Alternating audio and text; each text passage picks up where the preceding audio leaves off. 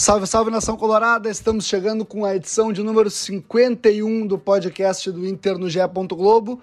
O Inter está classificado para as oitavas de final da Libertadores e o adversário é ninguém menos do que o Boca Juniors. É um duelo de gigantes, um duelo de camisas pesadas que a gente vai projetar no programa de hoje. Nós também vamos falar sobre outro jogaço, Inter e Flamengo, no domingo no Beira-Rio, um confronto direto pela liderança do Brasileirão e ainda vamos debater. Será que Eduardo Cudê acertou ao escalar reservas na derrota para a Universidade Católica? O podcast do Inter começa agora.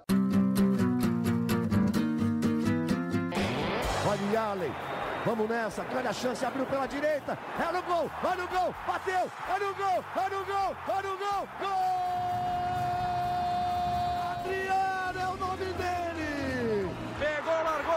dentro da grande área. O Fernandão bate. Gol! Faz o gol, garoto. Faz o gol, faz o gol, faz o gol, faz o gol. É no gol, é no gol, é no gol. É do Inter.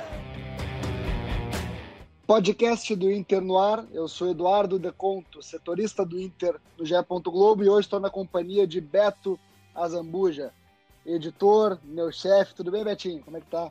E aí, Deconto? Tudo bem, cara? Saudades do amigo, saudades de todo mundo aí. Vamos lá falar dessa questão importantíssima para os colorados. A partir de agora, no próximo mês aí, vai ser o que vai, vai ficar na cabeça dos torcedores, né? Exatamente, o Inter vai pegar o Boca Juniors nas oitavas de final da Libertadores. Sem mais delongas, né, Roberto? Acho que não precisa nem explicar é, o que é pegar o Boca Juniors na, na, nas oitavas de final da Libertadores, né? Isso, é muito é. complicado, é. mas é, que leitura tu faz desse confronto, Beto? Olha, Eduardo, uh, como é que a gente vai dizer do Boca que ainda não perdeu em 2020, né?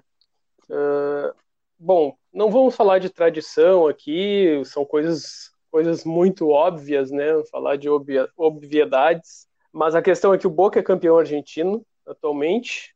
Ganhou na última rodada, que o River tropeçou na última rodada e o Boca foi campeão da nova Superliga Argentina. Classificou sem derrotas no grupo pela Libertadores agora, um grupo bastante tranquilo, digamos assim, né? Passeou, né? E... Passeou. É, uh, cumpriu o que deveria ter feito, né? Se, se tivesse sofrido, aí seria pior. Mas eu acho assim, Eduardo, que o, o, o, Inter tem bastante chance, porque, porque o Boca não é mais aquele Boca com grandes jogadores, com, com um elenco top da América do Sul, assim. Uh, tem o Tevez com 36 anos, uh, fez dois gols contra o Caracas, se pode dizer disso, né? Uh, tem, tem, a, tem o retorno do Cardona, que o Boca contratou há uns três anos, dois anos, como, como se fosse o, o engante, o, o craque do time, e ele não deu certo, voltou para o México e agora está aí de volta e pelo que eu li aí na, na imprensa argentina, ele ele está sendo bem destacado por essa partida contra o Caracas aí jogando pelo lado esquerdo do ataque. E, e aí tem essa, essa questão que o, o atacante titular, que é o Vija, tá, tá aí no meio de um imbróglio judicial aí, questão de ter supostamente agredido a namorada. E aí ficou aberta essa lacuna e provavelmente ele que vai preencher essa, essa função aí. Uh, tem lá, né? também né? o. Até novembro. Isso, isso. Tem uma, tem uma. No outro lado do ataque, tem o Eduardo Salvio, que é um jogador bem conhecido, e esse é o principal jogador do Boca hoje em dia. Mas, né, ele foi para a Europa e não teve o sucesso que se imaginava, né? Então é mais um jogador que, que saiu daqui com um grande talento, um grande, uma grande expectativa não se confirmou lá no Benfica. Então, assim, o Boca continua sendo Boca, um, um grande time, um dos grandes favoritos a, a ganhar a Libertadores, mas comparado com os últimos Bocas, até comparado ao de 2018, que fez a final contra o River, é, é, bem, não digo bem inferior, mas é inferior, e isso o Kudê sabe muito, né? E aí eu Sim. acho que tu, tu, vai falar sobre isso, né, Eduardo? Uh, porque sei lá quantos jogos a gente vai fazer matéria disso, mas quantos jogos o Kudê enfrentou o Boca nesses últimos anos pelo Racing aí, né? E tem muito conhecimento do time e dos jogadores, né? É, Beto, com certeza a gente tem muita pauta para tocar do histórico do Cudê, histórico do D'Alessandro, de, D'Alessandro contra Tevez, enfim, mas eu, tu tocou num ponto que eu quero, que eu quero destacar, Beto. Vou, vou pegar o, o, time base do Boca hoje. É o Esteban Andrada, né, que é o goleiro da seleção, Bufarini, Lisandro Lopes, não o atacante, o zagueiro Lisandro Lopes, Esquerdos e Fabra. Capaldo, Fernandes, Salvio, Teves e Cardona. Na frente, o Soldano, porque, como o Beto falou, o Vija não tá, e aí eu vou trazer um, um nome importante para esse Boca que não tá no campo, que é o Miguel Ángel Russo, né, Beto? O técnico do Boca, foi o técnico da última Libertadores em 2007, né, e os gremistas que eventualmente nos ouvem uh, vão lembrar tanto quanto os colorados aquele jogo, né, aquela final que foi 3 a 0 na Bomboneira e 2 a 0 no Estádio Olímpico.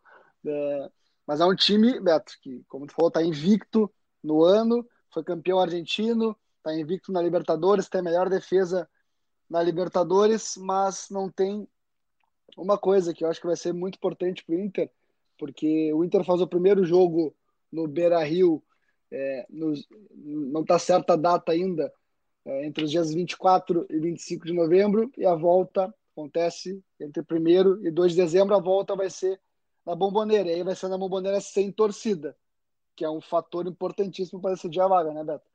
Ah, com certeza. Isso aí, olha, vamos botar 50% aí de, de influência sobre a partida, ainda mais se a bomboneira estaria lotada, né, em umas oitavas de final de Libertadores, daqui a pouco o Inter construindo um placar favorável no Beira-Rio, uh, ia ser uma, uma pressão absurda. Essa, essa questão de ser com portões fechados, com certeza, uh, é um benefício ao Inter, né?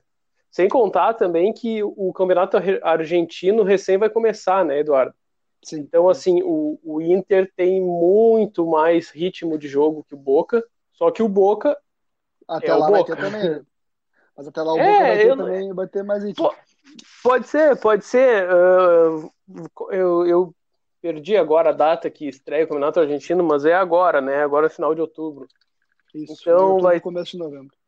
Isso. Aí vai ter mais ou menos um mês de jogos aí, já ter uma até uma, uma questão do, do técnico poder um, rodar o grupo, poder testar outras alternativas, dar mais uh, entrosamento ao Cardona, entendeu? Sim. Então, assim, uh, tudo leva a crer que o Boca vai estar num, num nível uh, de, físico e de ritmo de jogo a se comparar ao Inter. Só que o Inter já tem muita cancha da temporada, né? Sim, o Inter voltou a jogar em julho. Também, né? E está, é, claro, com certeza. isso vai ser um, um, fator preponderante até nesse, nesse enfrentamento aí, para que lá na frente, como, como é que o Inter vai se, se poupar para esses jogos, né? Porque agora não é por exemplo, um jogo como foi contra a Universidade Católica. Ah, podemos dar uma poupada nos titulares aqui porque não é tão decisiva a questão. E ainda o Inter, né, fez os, os seus os seus torcedores ficarem bem preocupados. Mas assim, uh, com certeza o, vai, vai, vai ter que uh, escolher jogos do Brasileirão e aí a gente já começa a pensar em Brasileirão também, em liderança do Brasileirão, quais jogos ele vai querer jogar com toda a força para seguir disputando o título brasileiro e depois poder focar nesse jogo com o Boca, né? O Boca só vai ter o campeonato argentino, né? Então é mais tranquilo para o Boca, né, Eduardo? Claro, e, e aí que tá, Beto, a gente tem que pensar, a gente pensando no Inter agora, tá? Inter líder do Brasileirão, que vinha na melhor sequência com o com o Cudê antes da, de perder para a Universidade Católica. É um Inter que faz frente ao Boca nos dois jogos. É um jogo parelho, parelho assim, pau a pau, né? taco a taco. Tem que ver como o Inter vai chegar daqui a um mês. Né? O Inter é um time que, apesar de estar liderando o Brasileirão, ele tem oscilações na temporada. É, antes de viver essa sequência de quatro jogos e, e, sete, quatro jogos com vitórias e 7 de vencibilidade, o Inter estava 5 sem vencer. Isso, é, isso evidencia como o Inter oscila na temporada. Tem que ver como o Inter vai chegar lá no final do ano. Mas, Beto, é, obviamente, né, na minha função, conversei hoje com, com dirigentes, com integrantes da comissão técnica, enfim, do Inter, e a resposta de todos foi a mesma. Né? Primeiro, obviamente, o Inter preferia não pegar o Boca Juniors agora, preferia pegar mais na frente, queria fugir de um confronto difícil. Mas, sendo o Boca Juniors, é, a frase que eu ouvi é: é difícil para eles, como é difícil para nós, né? e, e vice-versa, né, diria o poeta. É difícil para os dois, é um, é um adversário parelho. E aí, complementando é, a análise, muitos falam o seguinte: bom, é, o bom de pegar o Boca agora é que a gente vê que se a gente ganhar do Boca, a gente pega uma moral muito forte para o Brasileirão, para a Copa do Brasil, para a Libertadores. E, ao mesmo tempo, se perder para o Boca e for parelho, não é uma derrota que vai causar um trauma tão grande, porque está perdendo para o Boca Juniors, é, é, uma competição a menos, o calendário alivia, enfim, né, tentando ver o lado positivo da derrota, né, se é que existe algum. Então, essa foi a leitura do lado do Inter, Beto. Eu vou chamar um colega nosso, Nico Migliavaca, nosso colega do Diário Olé. Ele fala sobre como o Boca recebeu o Inter como adversário nas oitavas de final. A ver, primero que nada, eh, el plantel de, Boca, junto a, a, Miguel Ángel Russo y Juan Román Riquelme, la cabeza del Consejo de Fútbol de Boca y el vicepresidente segundo del club, ídolo, máximo de los ídolos que tiene el club, eh, vivieron el sorteo de la Copa Libertadores juntos, eh, después del entrenamiento, en el centro que, tiene Boca, eh, allí en Ezeiza, y por lo que uno pudo averiguar, las primeras sensaciones, tanto del cuerpo técnico como de los jugadores, dirigentes y también el Consejo de Fútbol que te mencionaba, es de conformismo. hay conformidad en, en el rival que le ha tocado a Boca. Si bien saben que obviamente había otros rivales que son eh, tal vez inferiores ¿no? a, Inter, eh, en Boca están conformes simplemente porque confían muchísimo en, el presente y en la evolución que está teniendo eh, el equipo de Miguel Ángel Russo después del parate, ¿no? de casi seis meses que ha sido para, para Boca. Russo lo decía, se está volviendo a encontrar el equipo que fue campeón en marzo, ¿no? que ganó aquí la Superliga Argentina. Y a esto hay que sumarle que todavía le queda un mes más de trabajo antes de jugar con Inter. Eh, así que en principio en Boca están conformes con la designación de Inter, ya que además consideran que los que deberían estar preocupados en este caso son los rivales de Boca, ¿no? Eh, así que por lo pronto ha caído, no ha caído mal, que já é um passo importante para este Boca de Russo. Pô, Beto, vou pegar um ponto que o Nico falou que me chamou a atenção. Pro Boca, não caiu mal enfrentar o Inter e a avaliação do Boca é independente do adversário. Quem tem que se preocupar é o adversário e não o Boca. Eu te pergunto, tu acha que é por aí? Tu acha que é possível que o Inter passe por esse Boca Juniors aí com tanta confiança? Olha, né, como é que a gente vai dizer? Os argentinos gostam de ter uma certa prepotência, né, Eduardo? E, e essa afirmação aí de como caiu o Inter como adversário, de que os outros que têm que se preocupar com Boca, não é assim. Claro que a gente sabe que, além de prepotentes, eles são também bem sinceros, né? Então, eu, eu não acho que seja tão assim, ah, o Inter que tem que se preocupar com Boca, o Boca tem que se preocupar bastante com o Inter, sim, porque a gente está vendo que o, o Kudê, querendo ou não, com muitos erros, muitas falhas ainda, deu um estilo de jogo ao Inter e, e o Miguel Angel Russo é um treinador que também é muito tático, é muito forte em suas uh, tendências de jogo e com certeza vai estudar o Inter e vai se preocupar com o Inter, né? Uh, o, o, essa opinião do Boca é mais um, mais um pouco da, dessa desse perfil argentino, né, de que nós somos os melhores em tudo, assim como aqui no Rio Grande do Sul, né, Eduardo? É. Uh, então, então acho que não, não passa por isso, com certeza não. O, vai ser muito difícil para as duas equipes, vai ser um dos principais enfrentamentos aí das oitavas e não Pra tem é não tem como tá? Já adianta. Pra mim é o principal.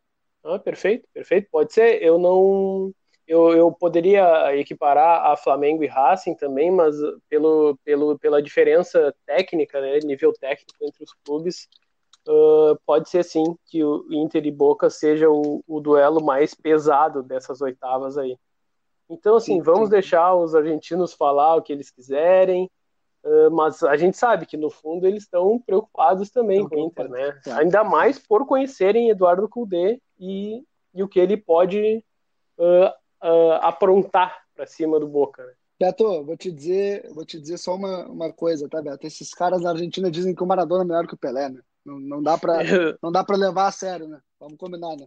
Tô brincando, Nico é Exatamente. um, é um- é um baita cara, né? Tô, tô cornetando só os argentinos, não o Nico, mas o certo pra mim, Beto, que vão ser dois baita jogos, baita jogos.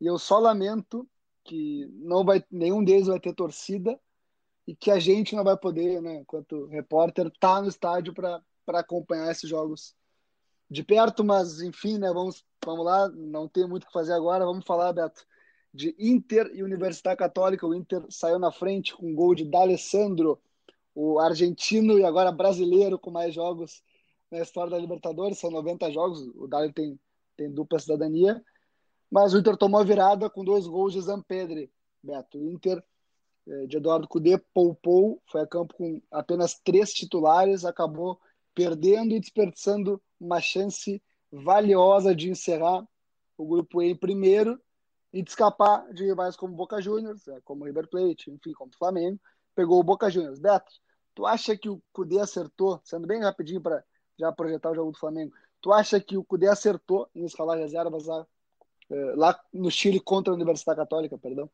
Uh, é difícil, é difícil uh, ter uma certeza, uma opinião mais definitiva sobre isso, porque tu vai dizer, ah, errou, porque se fosse com os titulares, tinha muita chance de ter ganho o jogo ontem e ficar em primeiro do grupo.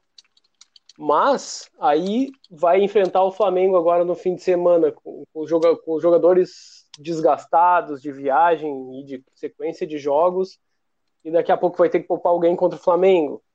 Né? Uh, é muito complicado uh, dizer se, se ele acertou ou errou nessa, nessa, nessa questão. Vamos dizer que acertou porque o Inter classificou, entendeu? O, o que ficou foi o gostinho de que poderia ter vencido a partida e ultrapassado o Grêmio. E aí também o, o, torcedor colorado não pode se queixar de, ah, de azar, que o Inter sempre pega os adversários mais difíceis. Bom, isso é. foi uma escolha do treinador de botar uma força menos máxima, digamos assim, em é. campo. Assumiu o risco outra... de não vencer a partida, mas classificou e agora, bom, vai enfrentar o, o Boca, né? Só que assim, se vê o contexto geral, vai jogar com o Flamengo agora com o, jogador, com o time titular descansado, então dá para entender mais ou menos que o Inter vai tentar dar um gás no Brasileirão agora, já que está com a liderança, vai tentar vencer o Flamengo e vai tentar dar o gás até chegar mais próximo da Libertadores. E aí depois, lá na frente, a gente vê o que acontece, questão de poupar jogadores, de ter que usar reservas e ver como é que o time vai reagir na tabela. Eu acho que tem, tem alguns pontos para a estratégia é, do Kudê, Beto. E aí eu justifico, porque tu, até tu lendo o jogo depois, vendo o jogo depois, ele, ele agiu de acordo com o andar da carruagem. Mas antes do jogo, se esperava que o Grêmio fosse ganhar do, do América de Cali em casa e que o Inter, né, vencendo ou perdendo, passaria em segundo, né, não, não mudaria.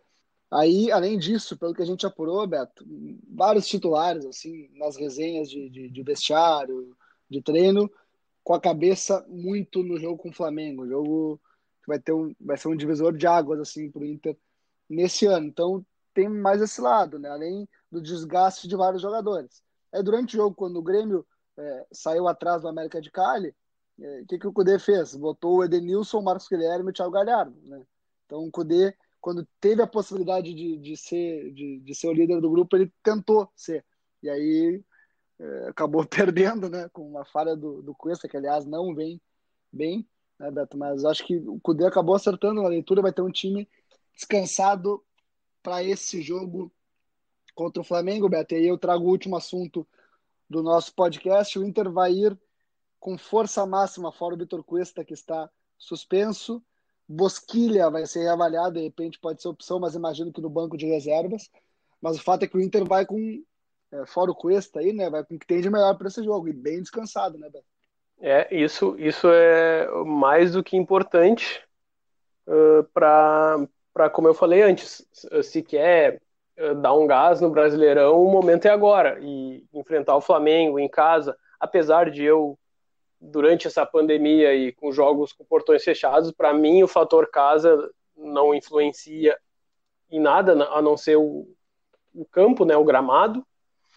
Uh, e, e, vai ter que. É, é, a grande prova, né? Uh, se, se o Inter derrapou nesses grenais que não tem vencido, que é, é uma das outras grandes provas do, da, dos equipes gaúchas na temporada, são os clássicos. Mais uma delas vai ser agora, né? Já provou contra o Atlético Mineiro que pode fazer frente aos principais times do Brasileirão. Só que agora é o Flamengo que tá arrancando, e aí, meu amigo, vai ter que é. vai ter que remar muito. O Flamengo tocou 5 a 1 no Corinthians, né? Um, um, clássico brasileiro na rodada passada, apesar de todos os problemas do Corinthians. Força, né? ah, Exatamente. Sem fazer nenhuma força. Os gols iam saindo, né? É um negócio de louco. É, mas eu, uh... eu, concordo, concordo contigo, velho. Pode seguir, pode seguir, mas eu já, já tô concordando. Não, não, não, pode, pode continuar. É que assim, é, é difícil, né? Se eu fosse apostar, olha, eu acho que o Flamengo pelo menos arranca um empate do Inter aqui em Porto Alegre, pelo que, que vem jogando as duas equipes. Mas naquele jogo contra o Atlético Mineiro, a gente também achava que o Atlético Mineiro podia empatar com o Inter aqui. O Inter ganhou, mudou o estilo de jogo, se adaptou ao jogo, né? E manteve a, a, vitória e, e, beleza. Só que eu acho que se o Inter fizer isso que fez contra o Atlético Mineiro contra o Flamengo, não vai dar muito certo, porque o Flamengo tem muito mais opção de qualidade, né? Uh, tem muitos jogadores decisivos que, se tu der o campo todo para eles jogar, eles vão ter alternativa, eles vão ter velocidade. Tem o Pedro que está fazendo dois gols por jogo a cada jogo. Então, assim, eu acho que se o Inter sair na frente, com, provavelmente o, o, o, modelo do Cudê não vai mudar, vai jogar, vai começar o jogo pressionando lá em cima, não vai deixar o Flamengo jogar, porque se deixar o Flamengo jogar, aí é complicado, né? Uh, então, Sim, assim. Mas aí. Não, vai, pode, pode fechar, eu achei que eu tinha concluído. Não, eu só, só concluí que se, que se o Inter fizer o gol no início, sair na frente, e quiser adotar a mesma postura que foi contra o Atlético Mineiro, aí pode dar problema. É, eu acho que é um grande teste e é um grande divisor de águas para essa equipe do Eduardo Cudê. Primeiro, pela moral absurda que dá ganhar do Flamengo no confronto direto pela liderança é, e se isolar né, na liderança do Campeonato Brasileiro desse jeito. Segundo, porque a equipe do Eduardo Cudê, nesse estilo de pressionar e de ser agressiva, teve dificuldades quando tentou fazer isso é, em rivais com qualidade na saída de bola, especialmente nos grenais. Então, se o Inter conseguir fazer esse jogo contra o Flamengo desse jeito, é, é, um, é uma baita de uma prova de que, de que o time está no caminho certo para brigar pelos títulos da temporada. Agora, eu acho, Beto, e aí é um, é um palpite, é uma sensação, que o, que o jogo vai se desenhar muito parecido com o que foi o Atlético Mineiro se o Inter sair na frente. Eu não, não, não vejo o Inter conseguindo manter a intensidade é, para jogar numa trocação com o Flamengo o jogo inteiro. Acho que o Inter vai ter que moldar um pouco seu estilo para enfrentar uma equipe que é melhor que o Inter, né? Que é a melhor equipe da América do Sul, na minha opinião. Né? Ah, isso é inegável. Então, vai ser um baita jogo de, de estratégia, um baita jogo tático que vai acabar sendo definido no, no detalhe, para usar o jargão, mas pelos, pelos, pelos caras que podem fazer diferença, né? Na minha opinião. E aí acho que o Inter está em desvantagem, porque quem tem feito a diferença é o Thiago Galhardo, às vezes o Patrick e o Edenilson e o Flamengo, se eu for dizer os que podem fazer diferença, não tem tempo no podcast, né, velho? É, é, basicamente isso daí, Eduardo. Eu acho que também essa questão que tu tocou do Patrick e do Edenilson vai ter que ser vai ser um ponto bastante importante para o Inter na partida, porque o Galhardo, para fazer os gols dele, ele depende muito de o Edenilson e o Patrick estarem bem para poder marcar com, com força e depois contra-atacar com, com força também. Então, assim, se o Flamengo fizer um, um esquema que bloqueie a ação do Edenilson e do Patrick, aí já vai começar a ficar complicado para o Inter. Vai, vai, não sei se vai, vai começar o Marcos Guilherme ou Bosquilha ou D'Alessandro, não, D'Alessandro não, né? Não, Mas, não. sim, uh, se, se o Bosquilha não jogar e jogar Marcos Guilherme, aí vai, vai ser mais uma opção de velocidade, mas falta qualidade no toque de bola, no passe, no, naquele, naquele passe de quebrar as linhas, né, que a gente tanto fala e que é meio chato de falar às vezes, mas é que entende. É um passe que corta a marcação do, do adversário que está fechado, entendeu? Que abre o espaço é. para o teu time jogar. Eu acho que faltam mais coisas para o Marcos Guilherme. Mas, Beto, para fechar nosso podcast, tu falou do time, já que os cartoleiros são sempre na escuta, o provável time do Inter para pegar o Flamengo é o dito time da foto, né, que vazou, só que sem o Vitor Cuesta com o Rodrigo Moledo. É, Marcelo Lomba, Heitor, Rodrigo Moledo, Zé Gabriel e o Endel, Rodrigo Lindoso, Marcos Guilherme, Edenilson e Patrick, na frente Thiago Galhardo e Abel Hernandes. Betinho, boa resenha sobre Boca Juniors e Flamengo, né? Tá, tá bom, né? Pô, se todo, se todo podcast pudesse falar só sobre grandes jogos, né, Eduardo? Seria uma maravilha, além do que já é falar com o torcedor colorado aí e debater sobre futebol. Mas, pô, trazendo mesmo jogos com Flamengo e Boca, é, sobe de patamar, né? É, Lembrando aí o, patamar, o, o, o, o adversário do próximo domingo. Betinho, eu só fico triste, tá? Porque vão ser. É pegar três jogos, né? os dois do Boca e um do Flamengo, três jogos sem é, torcida, porque ia ter arquibancadas repletas, tomadas, uma festa linda tanto no Beira-Rio é, quanto na Bomboneira nesses três jogos, né, Beto? Mas valeu, Beto, obrigadão aí pela resenha. Valeu, Eduardo, um abraço, estamos aí sempre disponíveis. E um abraço aos colorados que nos ouvem. É isso aí, o podcast do Inter fica por aqui. Você pode ouvir esta edição e todas as outras 50 edições em ge.globo barra Inter, em ge.globo barra Inter, em ge.globo barra podcasts e também no Spotify, no Apple Podcasts e nas diversas plataformas de streaming disponíveis na sua App Store. Um abraço e até a próxima.